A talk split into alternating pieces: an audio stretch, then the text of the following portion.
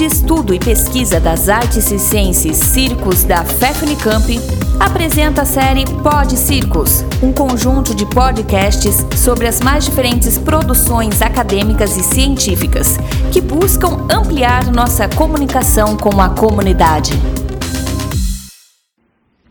Olá pessoal, eu me chamo Daniel de Carvalho Lopes e sou coordenador do website circonteúdo.com, juntamente com Hermínia Silva e Giane Carneiro. Gostaria de apresentar para vocês minha pesquisa de mestrado intitulada A Contemporaneidade da Produção do Circo Chiarini no Brasil de 1869 a 1872, defendida em 2015 e realizada no Instituto de Artes da Universidade Estadual Paulista, Unesp.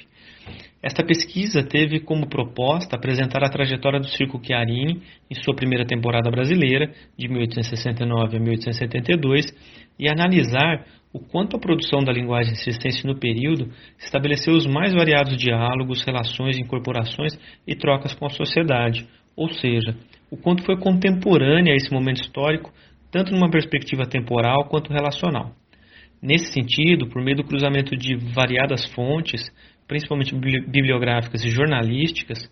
foi possível perceber a dimensão da complexa construção artística, empresarial, publicitária e arquitetônica empreendida pelos circos na segunda metade do XIX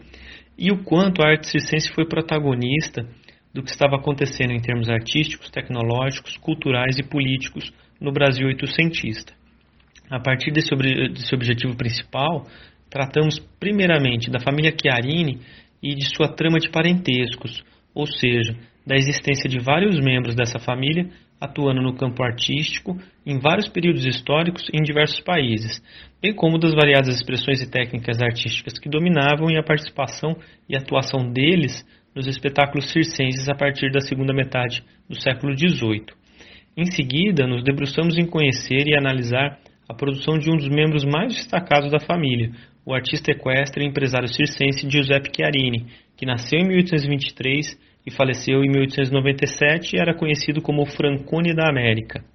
De mãos dadas com esse personagem, apresentamos parte de sua biografia e as turnês com seu circo por dezenas de países da América, da Europa e da Ásia, turnês essas que registramos em 11 mapas esquemáticos e que indicam a potência empresarial e logística do circo de Giuseppe Chiarini em pleno século XIX. Na sequência, mergulhamos na sua primeira temporada no Brasil e debatemos as diferentes formas como esse circense empreendeu seus espetáculos, a exemplo de vários outros artistas e empresários, enfocando os diversificados processos operacionais e de deslocamento do circo no país, os meios de transportes usados, os espaços utilizados para a realização dos espetáculos e também os variados recursos e formas de propagandas adotados pela companhia nesta atuação no Brasil.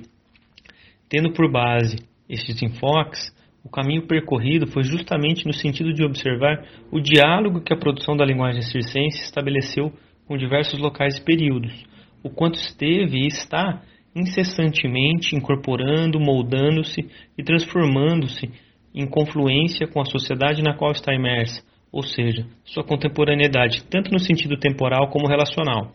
Assim, foi possível perceber o quanto fazer artístico da família Chiarini, a partir do século XVI, e mais especificamente de Giuseppe Chiarini, conhecido como Forancone da América, esteve envolto, estimulado e permeado pelos mais diferentes elementos, acontecimentos e características dos lugares e momentos históricos que vivenciaram.